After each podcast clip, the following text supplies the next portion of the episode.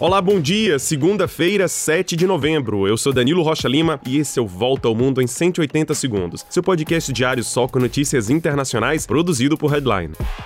Começamos o dia com notícias da Conferência Mundial do Clima da ONU, que começou neste domingo em Sharm el-Sheikh, no Egito. Mais de uma centena de chefes de Estado devem discursar no evento anual para dar um fôlego na luta contra o aquecimento global. A COP27 reúne cerca de 200 países. O debate central será o financiamento dos países em desenvolvimento pelos países ricos, que é conhecido como mecanismo de, entre aspas, perdas e danos. Esse mecanismo consiste em fazer com que os países ricos, que historicamente contribuíram mais para o aquecimento global compensem financeiramente as outras nações mais pobres e mais vulneráveis aos efeitos das mudanças climáticas. Esse mecanismo previa a criação de um fundo verde para o clima de 500 bilhões de reais por ano a partir de 2020, promessa que não está sendo cumprida. E de acordo com a Conferência do Clima, as emissões de gases de efeito estufa devem cair 45% até 2030 para limitar o aquecimento do planeta em 1,5 graus Celsius mas atualmente a tendência é de aumento de 5 a 10% dessas emissões e a elevação da temperatura em 2,4 graus Celsius até o fim do século.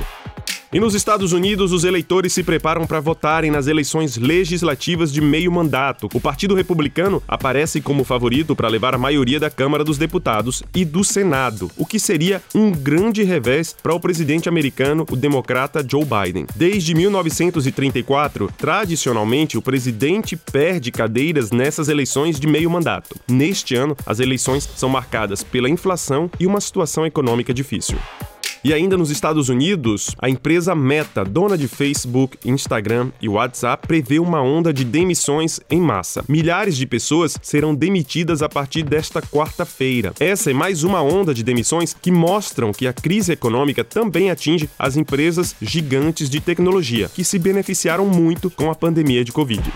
Há duas semanas do início da Copa do Mundo de Futebol no Catar, o país está mais uma vez no centro de polêmicas. Segundo o jornal britânico The Sunday Times, organizadores da Copa no país elaboraram um plano de espionagem contra jornalistas, advogados, personalidades políticas e até o ex-jogador francês Michel Platini. Todas essas pessoas têm em comum as críticas contra a atribuição da Copa do Mundo ao Catar, que é acusado de não respeitar os direitos humanos e de maltratar trabalhadores que construíram os estádios que serão usados na Copa.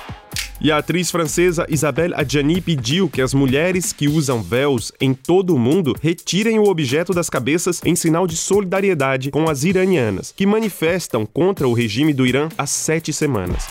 E é isso, a gente se encontra amanhã. Um grande abraço, um excelente dia e até mais.